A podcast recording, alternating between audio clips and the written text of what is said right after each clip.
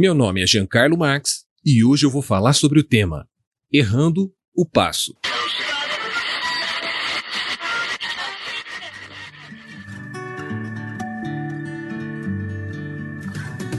Você está ouvindo da Crentaços Produções Subversivas.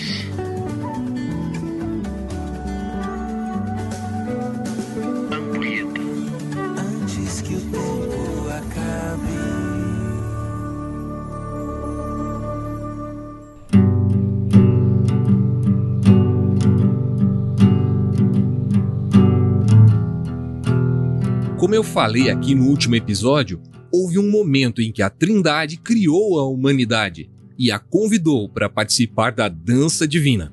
Imagino que você já conheça a história e saiba o que aconteceu depois.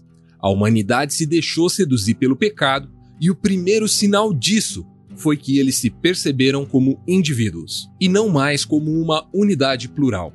Primeiramente, quando se sentiram envergonhados e se cobriram. Em seguida, no triste discurso do homem, culpando a mulher e até o próprio Deus que a havia criado por lhe oferecer o tal do fruto proibido. E por fim, quando ele resolveu excluí-la da unidade plural em que ambos participavam.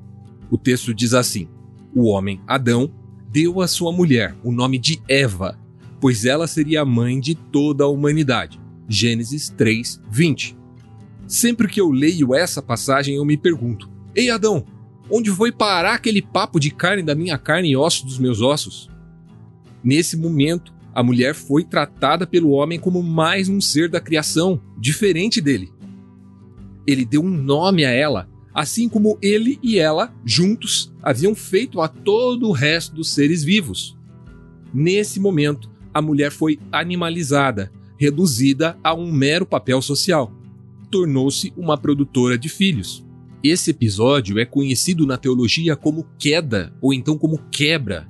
E não é à toa. O pecado arruinou a dança do Éden. E isso ocorreu assim que os seus membros deixaram de se identificar como coletividade. Ou, pode-se dizer, no momento em que um deles se levantou como líder sobre o outro. Mas, para além desse rompimento da relação entre si, os humanos também sofreram um rompimento com a própria unidade plural original, com a qual eles passaram a não mais se identificar. Afinal, Deus não é um ser sozinho, o que torna impossível identificar-se como semelhante a ele a partir de uma mentalidade egocêntrica.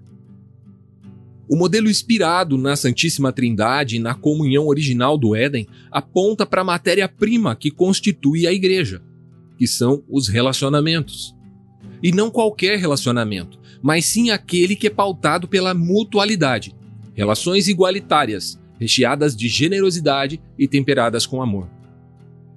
Por isso eu digo que a igreja não é espaço para autoafirmação, ainda que vez ou outra os outros irmãos possam homenagear ou reconhecer alguém em honra, assim como nos exemplos que citamos da Trindade no episódio passado. Porém, isso nunca deve ser exigido Assim como Pai, Filho e Espírito Santo jamais se exaltam uns acima dos outros ou exigem um reconhecimento por seus méritos. Cada um se ocupa em honrar os demais. Isso deveria bastar para a gente também. Há diversas passagens no Novo Testamento que dão base para esse modelo relacional igualitário aplicado às relações na igreja. O apóstolo Simão Pedro escreveu em sua Epístola Universal que a unidade produzida na coletividade da igreja constitui um templo vivo para que Deus habite conosco.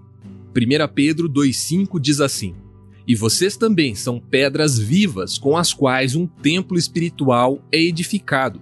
Além disso, são sacerdotes santos, por meio de Jesus Cristo, oferecem sacrifícios espirituais que agradam a Deus. É sobre essa aplicação que vamos conversar no próximo episódio se Deus assim nos permitir. Um forte abraço e até lá!